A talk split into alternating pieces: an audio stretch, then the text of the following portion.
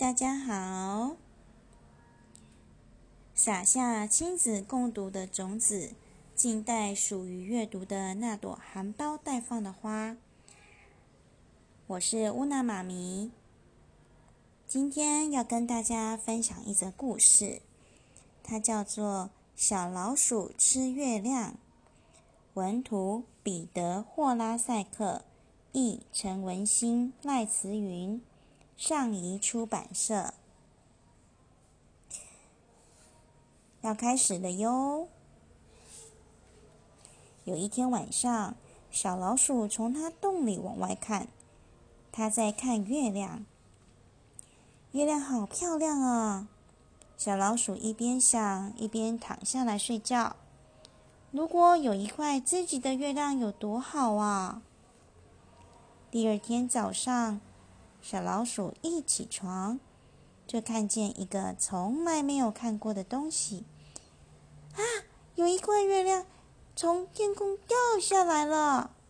它大叫起来：“我的愿望实现了！”小老鼠跑了出去，把月亮看清楚。月亮闻起来很好吃，也许你可以吃吃看啊！小老鼠对自己说：“嗯，闻起来好好吃，我只吃一小口就好。”于是它吃了一小口，又一小口，再一小口，再一点点，直到小老鼠吃掉了半个月亮。惨了！小老鼠心想：“现在月亮再也不会圆了。”怎么了，小老鼠？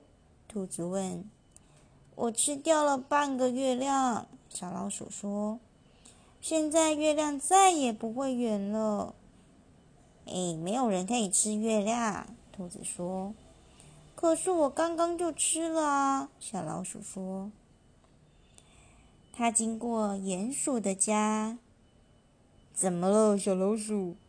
鼹鼠问。“我吃了半个月亮。”小老鼠说。现在月亮再也不会圆了，没有人可以吃月亮了，哈哈哈哈哈！鼹鼠哈哈大笑。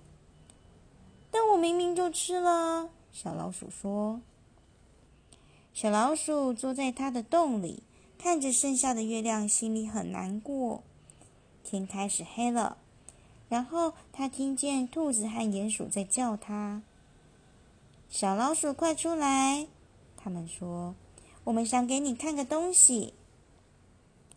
小老鼠跟着兔子和鼹鼠爬到小山坡的最上面，他们坐下来看天上的星星。忽然，有个亮晶晶的东西从树林后面出现了，是月亮，又大又圆的月亮。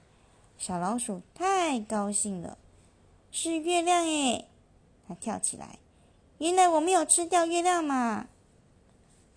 所以，兔子、鼹鼠和小老鼠坐在满天的星星下面，一起吃小老鼠剩下的半个月亮，真是好吃！大大的月亮照亮了他们背后的天空，因为真的没有人可以吃月亮啊！故事结束喽。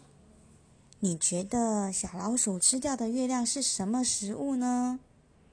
我们来猜猜看。什么食物是弯弯的、黄黄的，里面的肉白白的呢？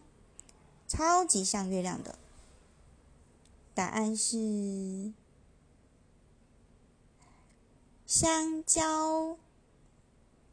今天呐，乌娜妈咪的故事就分享到这边，很期待下次能跟你们再讲故事哟。